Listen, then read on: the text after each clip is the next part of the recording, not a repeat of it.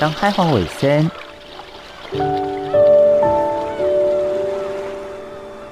小弟太平洋北等，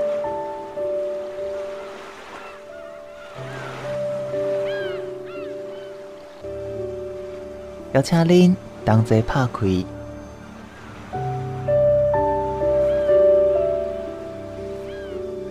世界的门。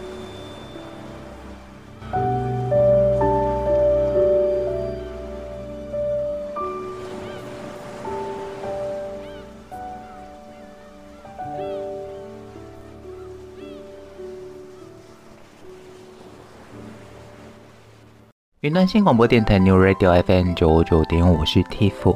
事实上，人家说“女力撑起半边天”这句话真的是一点都没有错。女性呢，在现代的这个经济社会当中，她们不仅是撑起了半边天，甚至她们付出的都比我们所想象的。要来的更多。那今天呢，哦，就要透过了影像的展览方式，让大家来理解，在港都女性到底是如何撑起这半边天。在今天节目当中，为大家请到林佩颖，佩颖来跟大家分享，呃，三八妇女节一系列的活动所延伸的，在我们看到女性的身影之外，同时看见她们如何的努力的。支撑起这一片天空。那首先，请佩颖跟所有听众朋友先打声招呼。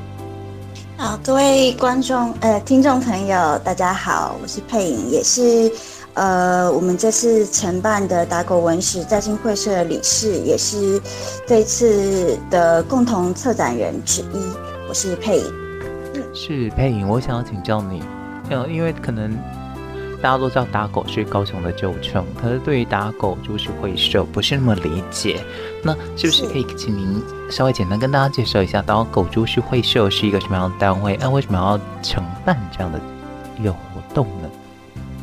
呃，大家好，因为呃，我们打狗文史在新会社，它是位于高雄的我们所谓的旧港区的哈马星，嗯，然后在新兵街廓之内。那其实。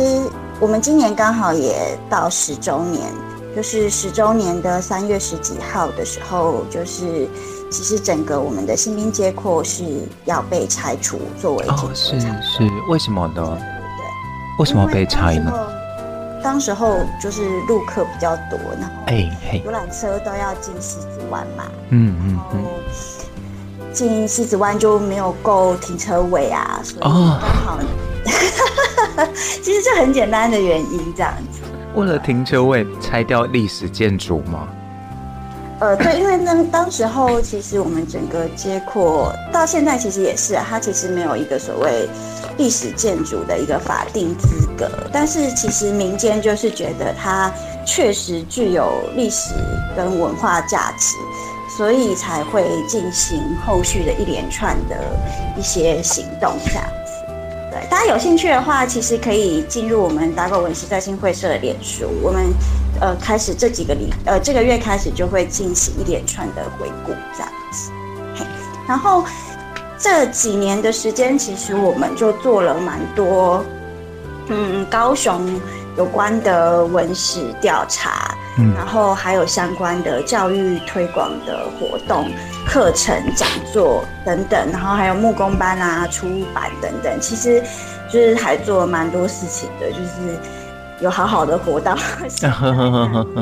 对对，而三月二十七号的时候，我们也举即将举办讲座跟相关的展览，那欢迎大家，也就是趁这个机会一起。就是看我们那个高雄女力时代展览，然后也看一下我们高雄，呃，打狗文史在新会社十周年的一个回顾展。那地点其实都是在附近而已，这样。嗯，听起来我们在在地做了不少的事情，但是很可惜的是，好像没有获得在地的回响的感觉，是吗？哎、欸，其实不会啦，其实还好啦。其实如果是呃年轻一辈有关注文化的。学子也好，或者教育界也好，就是大概大概大家就是知道我们在干嘛这样子。不过确实就是这个，我们也是一个创倡议团体嘛。那倡议团体其实就是也是需要就是一一段比较长时间的累积这样子。那我们其实也做了相关的导览啊，然后呃会社其实是一个呃王美很喜欢的打卡 一二一二三木头人的那个，我开玩笑。一二三亭跟我们会社，因为我们会社其实常年都是开放的。嗯、那开放的状况底下，其实也蛮多，譬如说文化界的朋友或者是艺人朋友，是是，他们经过的时候就会来参观。甚至是 MV 取景，然后还有我们说的摄影取景，它是一个很婚纱摄影也非常多。对，它是一个很重很重要的一个我们说在地的历史。印记之外，它也是一个很重要的一个在地影像。那很可惜的是，哦、有些时候这些在地影像却没有被保留下来。但是，呃，这个这个，我觉得就跟我们这一次的摄哦、这个影像其实有很大的雷同，就是过去很多的女性身影是非常伟大的。但却没有被记录下来，也没有被关注跟看见。那是不是也是因为这原因，让我们这一次的打狗会社想要透过女性影像的再造跟女性影像的再被看见，来让我们这一些女性身影能够留下更深刻的记录呢？嗯，因为其实。呃，这一次我先说一下女力时代的展览，它的时间范围大概是会着重在呃高雄的日本时代，然后空间的范围我们会着重在我们所谓的旧港区，就是旗津的前端前其后这个部分，然后还有所谓的哈马星，就是南鼓山六里，就是南边的鼓山六个里，嗯，然后以及。盐城区，那这个区域其实也是我们高雄的第一港口的腹地，所以它其实是跟着我们高雄的城市发展是非常相关的。那其实回顾这些性别地景的时候，我们其实也回顾了当时候的女性的一个处境，这样子。对，然后我我觉得，像我自己作为一个。女生生理的女生这样子，我其实还是透过这个展览，有更进一步的去思考自己的就是主体性这个部分。因为其实像譬如说，我也整理了一些过去可能清国时代，呃，女性的一些传说故事。然后，因为当时候的女性其实就是身份，其实嗯，算是。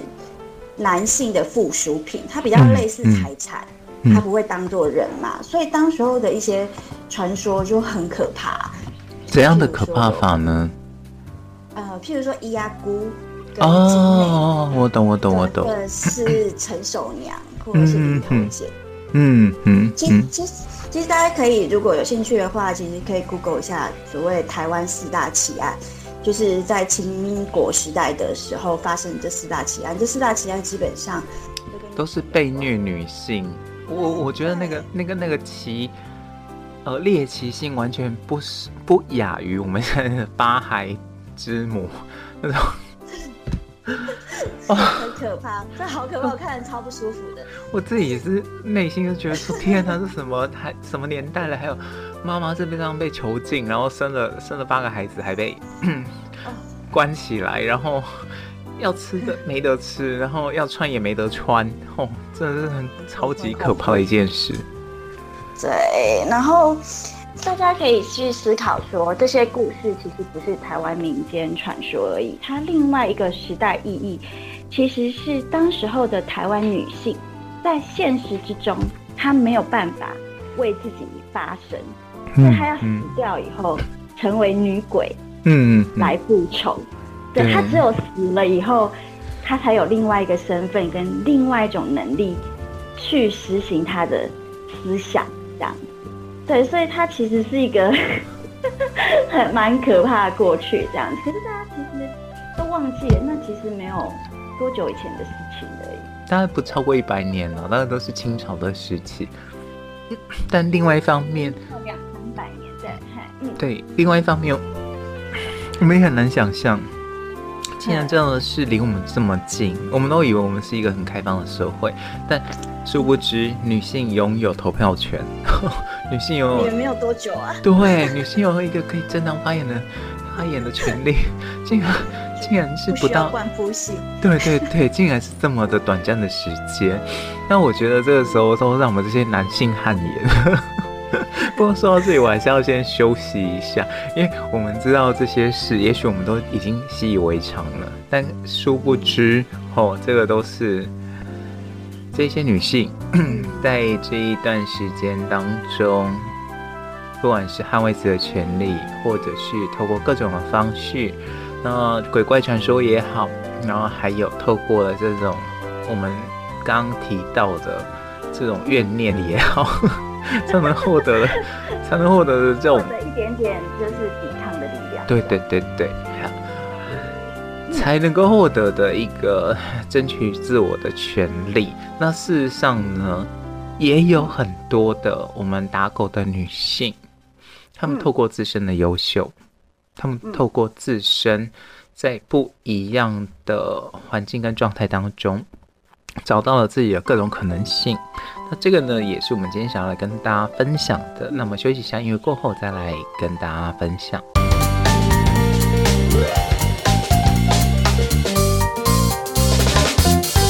云端新广播电台 New Radio FM 九九点五，我是 Tiff。哦，我们刚刚一开始跟配音聊的，嘿，聊聊聊的那个内容是比较 惊悚。的，可是其实呢，我我觉得台湾的女性，就包括像我们，呃，过去的台中市长张文英，或者是我们，呃，副总统吕秀莲，然后还有像陈菊，哦，我们的这个监察院长，对，他们呢。透过了各种不一样的方式去寻找到了女性的力量，而这个女性的力量都是在我们现在来看是可歌可泣的，包括了台，呃，在高雄，在台湾，还也有很多的这种女性的力量的展现。那是不是也可以请您来跟大家分享哦，在台湾有哪些女性力量展现是，即便到现在我们看起来都是非常的哦。可歌可泣，而且同时间呢是觉得非常的感念的。呃，这边就是带大家也回顾一下，就是清国的时候女性的地位就是真的是非常的低下。那后来经过进入日本时代，尤其我们有时候会谈到高雄的城市发展史，会说这是一个和风吹拂的城市。嗯，就是呃，高雄港原则上就是。呃，日本人去主港而成，这样子有一个主港计划，这样。那进入日本时代以后呢，其实西方文明就进入台湾。那这个时候的女性开始普遍的接受所谓的新式教育，而且，呃，整个殖民政府它其实是鼓励可以放弃缠足的陋习。像我们看到的，哦，高雄就有三星家商这些。我们说的新娘学校，是是，过去这些就是要称为新娘学校这样。对，或者是熊女，其实也是新娘学校之一。最早的时候啦，不过其实大家要想说，最早的时候女性可能连受教育的机会都没有。嗯嗯嗯。对，就是假设家里可以有人念书，那个念书的人一定是男生。这样哦，就其实这也是可能近代就是有一些妈妈阿嬷。我们说这次的展览叫做《高雄女力时代》，它其实是阿嬷时代，就是阿嬷时代的一个故事，这样。嗯嗯。好，然后譬如说，呃，在这个大正民主思潮的影响之下，其实，呃，它除了一个，它其实最最先开始，它叫解放身体，就是男性要剪掉那个辫发，就是清国的时候，它不是有一个辫子嘛？对，留发不留头。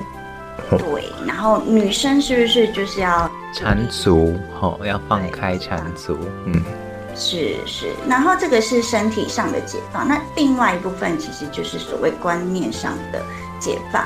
那这个时候，其实我们可以聊到我们这次展览有提到一位特别女性，叫叶桃。那叶桃呢，她其实是杨翠的祖母。那她其实是呃我们其后大家族的女儿。那她其实因为是大家族的女儿嘛，所以她就有机会受教育。可是她同时也需要缠足，因为缠足在当时其实是一种社会象征，是一个闺女大家闺秀的一个要做的事情。然后大家会用有没有缠足来评断你是适合这个礼教的社会。那我们常说的的是大卡干细卡女的 那个年代，对不对？没错，哇，你好厉害哦！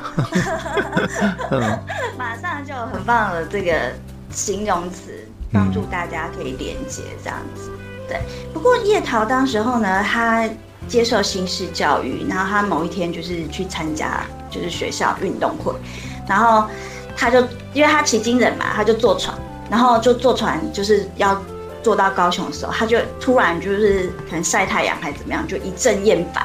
然后他就，这是他意识啦，就是大家的传说，就听说他就在船上把他的那个裹脚布就是解开来，然后就丢到海里面这样。哦哦哦、哇，好有勇气哦！对，很有画面的一个故事这样子哈。然后从此以后，他就是以天族示人这样。嗯嗯嗯。那甚至后来叶桃呢，因为他是教育界出身，然后。他在我们这次有提到的那个三山国王庙里面，他曾经担任老师。那当时候他还很年轻，可是因为他非常热心公益，所以他的那个学生就是给他一个绰号叫“给宝”，说他说他就是人很好的。然后 可是可是他其实还蛮有趣的，就是他后来从事社会运动以后，他也是非常的勇于。为农民发声，所以他当时在哪里受？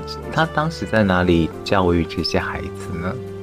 呃，三山国王庙，就是盐城的三山国王庙。哦，是是是，所以他就是、嗯、有这个地缘关系，所以这一个影响也是主要是影响在我们的哈马星地区。对，盐城的盐城的三山国王庙这样。嗯嗯，对，嗯嗯嗯。那其实叶桃还蛮有趣的，她后来就是，呃，就是跟她的先生，呃，杨奎那时候还不是先生，男朋友在一起的时候，因为他就是很勇于发声嘛，然后杨奎就用那个扇子写了“土匪婆”，才艺上头叶桃这样，就是一个称赞，我一定要说。你知道，你知道“偷灰婆”还好听的那。就有有有些是查伯，这偷会比较就是凶一点，对对，比较就是来要偷偷来这样，对对对对对对，哦，很有趣耶，这对夫妻的那种情趣，对对对，是称赞。那叶桃也是就是欣然接受这样子的称号，这样，对他他还蛮有趣的，但他就是有一种。很坚强跟灵活的形象，然后我在画，因为其实这次的插图也是我画的嘛，嗯嗯，然后我在画他的时候，我的伙伴就跟我说，我把叶桃画太白了。叶桃本人其实她是高雄女儿，所以她应该黑黑的，然后甚至有点干干的这样子的感觉。欧达善吗？对对对，欧达善的那个感觉。哦，是是，可是她就是我们高雄蛮传奇的一个女性人物，这样。嗯，那另外其实可以跟大家聊一聊的一个性别地景，其实是位于哈玛星的爱国妇人会馆。嗯，那爱国妇人会馆其实今年应该会整修完毕这样子。那么它目前是外观是可以看到，但是还没有办法进去里面这样。在我们武德店旁边。对，没错。嗯嗯嗯。所以它也是台湾的首座。爱国妇人会馆，这样。那这座爱国妇人会馆在当时，因为它是日据时代就已经成立了。嗯、对于当时的日本女性，甚至是当地的女性，有什么样的启发呢？我们休息一下，因为过后我们再来请 Pain 来跟大家分享。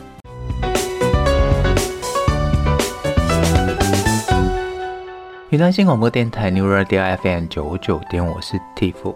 其实我觉得这个。爱国妇人会馆，它的这个名称呢，就代表它的历史意义。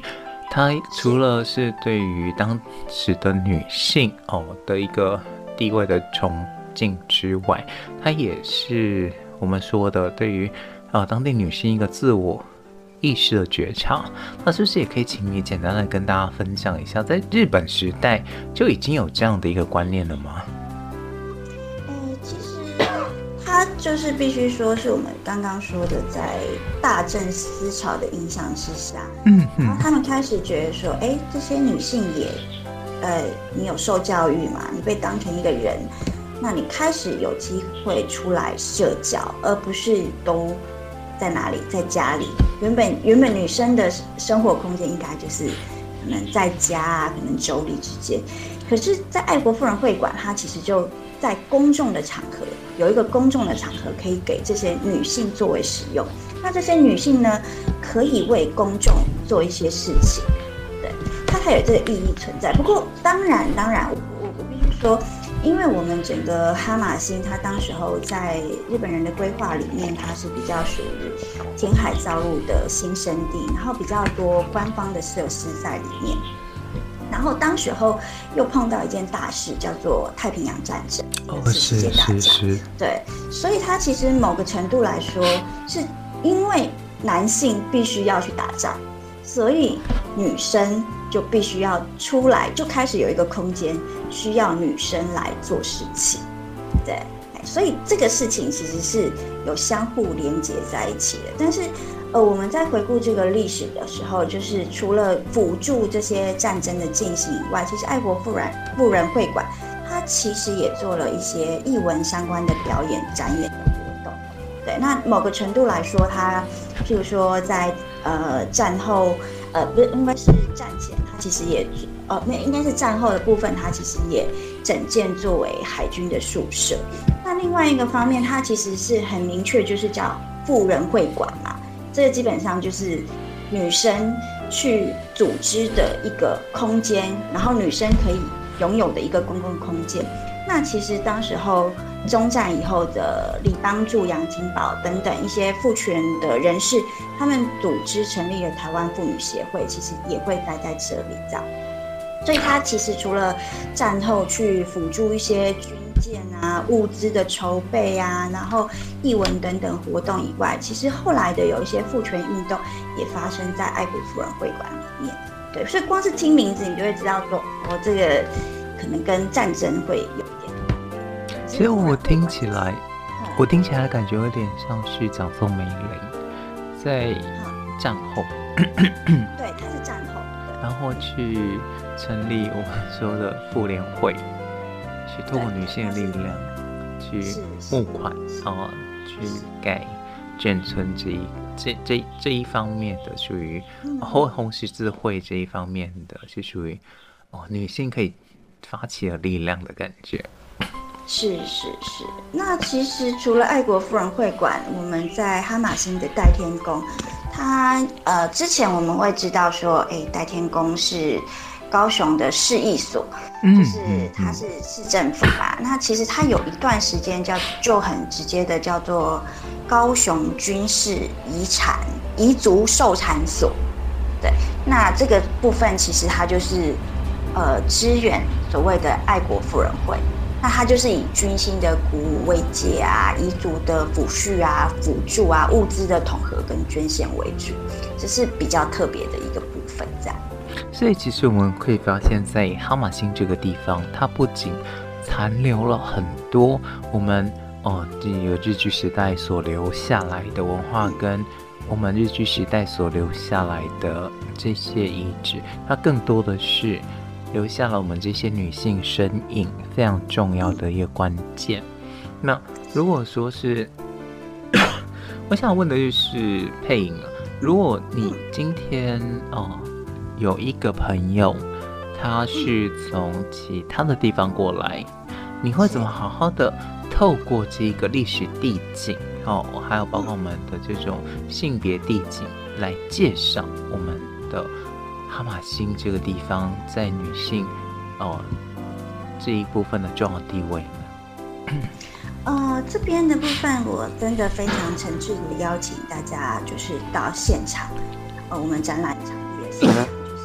一二三亭的楼下的骑楼，嗯，那那一二三亭，嗯，它其实距离我们的捷运站，啊，西子湾捷运站一号出口跟哈马星轻轨哈马星站都非常的近，这样。那我们就运用骑楼做一呃一整个空间的展示，然后也有一张地图出现。那我建议大家的行程呢，就是可以先从一二三亭开始。那一二三亭其实，呃，也是我们这次展览有一个特别的面向，就是我们除了这些女性所谓的丰功伟业之外，就是因为高雄是一个港区嘛，那它其实港区就是会连接这个国际化的一些流动。那我们会说，其实我们这次就整理出三个特别的地景，就是一二三亭，然后福聚楼跟盐埕的酒吧街。这三个地点呢，过去都是风月场所，但是它其实也在港口城市里面出现了一个所谓承接跨国情欲流动的一个象征。那同时，它也是呃我们台湾跟西方文明接触的一个第一线。那目前来说，把它整理出来，也许我们就可以再探讨其中的特别的意义。那回到我们刚刚说的这个地点，然后包括一二三亭，一二三亭过去是一个料亭。然后它就是服务日本人为主。那现在呢，呃，它就是一个非常有气氛的咖啡厅。然后呃，可能喝个咖啡以后呢，下来我们就可以看看我们的地图。接着呢，就可以用散步的方式走到我们的爱国妇人会馆。那外观目前都是蛮 OK 的。然后接下来是爱国妇人会馆隔壁的武德殿。那武德殿就是很舒服，然后大家也可以自由参观。然后武德殿的对面就是我们的古山国小，它其实是第一小学校，过去的呃打狗第一小学校。那这边就有很多游乐器材可以遛小孩。那也许遛完小孩以后就觉得肚子有点饿，那我们可以再散步大概三到五分钟的距离，到达我们那个哈玛星的代田宫去吃小吃。然后有力气的话，可以再往我们的。船渠去走就可以看到夕阳，就完成这个完美的一天啊！这是一个呃半日的行程，推荐给大家。其实我自己本身是中山大学毕业的，所以光听哦、呃、佩颖这样的介绍，就好多的回忆都会出来。那在走的过程当中，真的不用急，慢慢走，因为很热。现在其实我觉得哈马星算是有比较好走的啦，就是人车的感觉。对对对对对，其实慢慢走，慢慢感受了有些东西呢，是真的要 做一点功课。包括我们刚刚说的爱国夫人会跟武德殿，或者是各个这些景点。那在感受的同时呢，去理解这一些女性背后的故事，那会让你。发现说，哎，这个背后的故事反而是比我们所理解的更精彩。这也是我们希望今天来跟大家所分享的。但其实呢，很可惜的就是说，哦，我们在理解这一些故事的过程当中，可能没有那么多的资讯，没有那么多的 data。那是不是有一些是可以透过我们的？网络，或者是用其他方式去获得更多资讯的方式呢？呃，目前就是大家用脸书搜寻高雄妇女节，然后应该就是会有简单的展讯露出。那呃之后我们还会有其他的贴文出现在那个妇女节的粉丝页。嗯，面呢，其实关于行程的介绍等等呢，我们也会放在打狗。文史在新会社的粉丝页，那因为现在就是资讯量有稍微多一点，请大家稍微就是找一下，应该是都可以看得到的。对，那如果就是未来就是有任何的，就是关于展览的一些询问呢，也欢迎大家可以直接私讯我们这样。嗯，是的，透过了在网络上的搜寻，大家觉得可以。哦，找到更多更丰富的资讯，因为毕竟呢，高雄是一个非常有历史的地方。那么在这么多的历史里，我们如果没有好好的去爬出这些历史，其实是相当可惜的。那在今天节目当中，为大家邀请到配音来跟大家分享，再次谢谢配音的分享，谢谢你。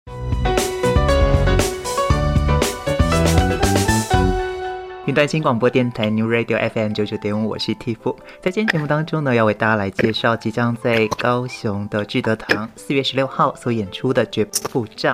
在今天为大家邀请到的是聪聪哥来接受访问。那首先请哥跟所有听众朋友先打声招呼。Hello，Tiff，各位听众朋友们，大家午安。大家好，我是聪聪，聪聪胜。是。聪聪哥，哎，这一次呢，这个剧绝不付账，因为我之前已经访问过瑞君姐，所以听众朋友对于它的剧情内容大致上有一定的了解。那我今天想要请教你的就是，哦，这个，嗯，绝不付账，其实在二十多年前，也就是一九九八年首演过，是，一直到了二十年的时间，为什么这一次表演工作坊会想要再一次把这个经典剧目再拿出来扮演呢？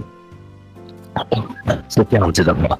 嗯，这个戏二十年前演过，结果想不到呢，大概几年前有人把某一个片段网络截下来，播到网上，叫做《原住民警察的心声》。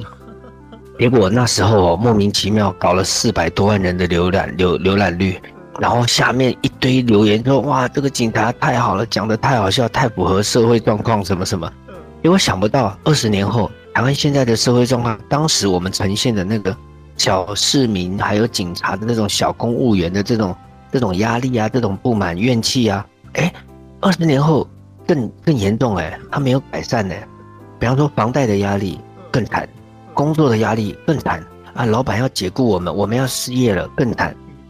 然后可能某些官商勾结，或者是说某些对社会现状的不满意，哇，更严重了。所以。呃，赖声川老师还有这个导演丁乃真，他们就觉得这个这个戏要再拿出来演，就是能够让大家纾压，对你生活中解决不了的问题，来来来到剧场里面这个黑盒子里头，然后让你哦短暂的两个半小时忘记现实生活的压力。为什么呢？这出戏里面的警察这个角色也好，或者是这男女主角他们的这个小市民的心声，吼，完全帮你抱怨，帮你干掉，帮你补。武器帮你啊舒压，那你会跟着全场一千八百个观众一起在那边放松，一起开怀大笑，一起感动掉眼泪，这样那个那个感官经验哈，不是你在电脑前面、在网络上、在手机里头可以看得到、可以感受得到的。嗯，我想这是一个很难得的体验跟感受。是。那在现场看剧是一一回事，那另外的我想要请教你，就是因为毕竟经过二十年了嘛，所以有一些时空背景。嗯它可能会有一些不一样，像我们当年没有智慧型手机，现在有智慧型手机。那在这一次重新扮演的过程当中，哦，有把一些我们比较现代的元素再重新加进去吗？我们没有，因为呃，我讲的没有是说我们没有刻意强调哇，现在什么手机，然后什么时代的进步，我们只有呈现在是说这边有一个社区，这个社区的建商盖的房子。这个房子出了问题，垮了啊！好、哦，有那边有垮的，这边有什么？呃，那个地板歪掉啊，那个墙壁裂掉啊，屋顶破掉这种的。好，那建商不负责，因为他跟官有勾结。那这官商勾结之后哈，建商还说要这些社区的人，你们这些王八蛋住不起就不要住，滚！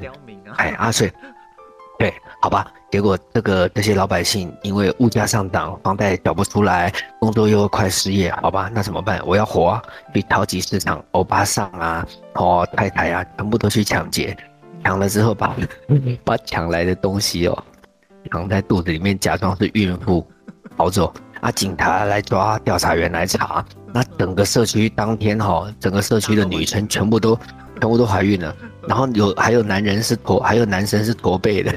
因为背在背上，嗯，就是把东西藏在身上离开这样。对，啊，很荒谬，但是它很合理。那我们要强调的哈，并没有强调现代的这个时时代感，而是说，就在我们把目标设定在这个小区域里头，这个社区里面发生的事情，所以它跟呃有没有网络啊，有没有手机这些没有关系，就是在这个社区里面。但是我们哈有把现代社会中我们现在生活生活中遇到的一些压力啊，或是我们的社会的时事这些新闻，有一些放在这里头，就跟二十年前的那当时的时空背景会有些许的不同。那么在今天节目当中呢，为大家邀请到是唐从胜、从从哥来跟大家分享，再次谢谢聪聪的分享，谢谢您。